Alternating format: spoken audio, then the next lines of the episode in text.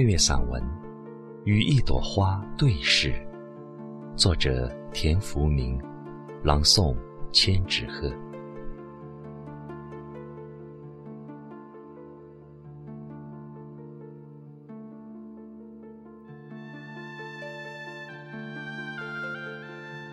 花有眼睛，与一朵花对视，看着它的眼睛。花的眼睛是蓝色的，蓝是天蓝的蓝。天蓝不是平原地区天空的蓝，被工业废气污染了的天空，已见不到那种深邃的、透彻的蓝，只有高原地区的天空才有。见着它，你便忘了自己，或者说是被那种蓝淹没了。极度圣洁，身心幸福。所谓圣洁、善良、纯真、美丽即是。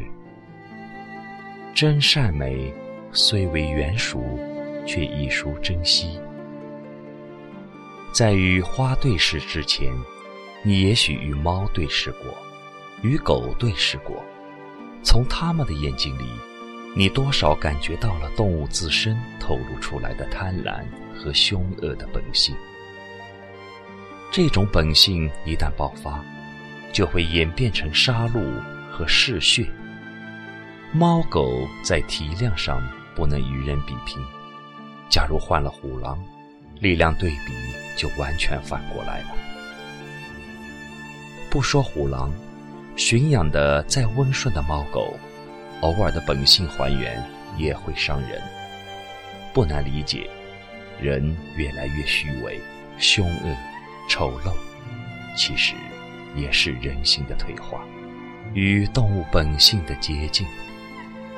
所以，与人对视也会产生与猫狗对视的恐惧感，有时还不如猫狗。与一朵花对视。看见自己的灵魂在狂舞，你的灵魂是怎样的状况？竟在花前隐现。你说不了谎，也做不了秀。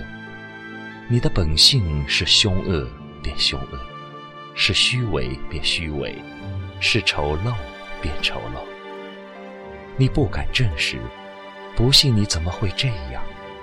于是你愤怒。你的愤怒引来更加猛烈的反扑。你必善良，才会感知花的善良；你必纯真，才会感知花的纯真；你必美丽，才会感知花的美丽。如是，你引花为知己，与花共鸣。你为花之忧而忧，为花之喜而喜。喜暖花开，风追蝶恋，万人观摩。花当然是风光无限。这个时候的花是繁华之中心，热闹之焦点。唯有懂花的人深知花的忧虑：花期之短，花落凋零，如何面对？花之娇柔。雨恨疯狂，怎样承受？零落成泥碾作尘，惨不忍睹，花香何在？与一朵花对视，花的眼睛看着你，它直看到你的心里去，你对它是不戒备的，甘愿把你的秘密全部袒露给他。你相信他不会给你带来任何危险，你的荣耀因为他的赞许而得以升华，即便是你的罪恶，也会经他的洗刷而得以净化。其实，在花看来，荣耀只是你外在的表象，罪恶才是你内心的本相。荣耀完全可以忽略不计。罪恶却是不能掉以轻心的精油。更深一层的看，荣耀是另一种罪恶，不可饶恕。一朵花里见天国，一刹那便是永恒。天国在哪里？看花便知。你须有花的善良，花的纯真，花的美丽，才可抵天国。如不是，便不得见天国。你自惭形秽，只有虔诚的忏悔。虔诚的思过，虔诚的改造。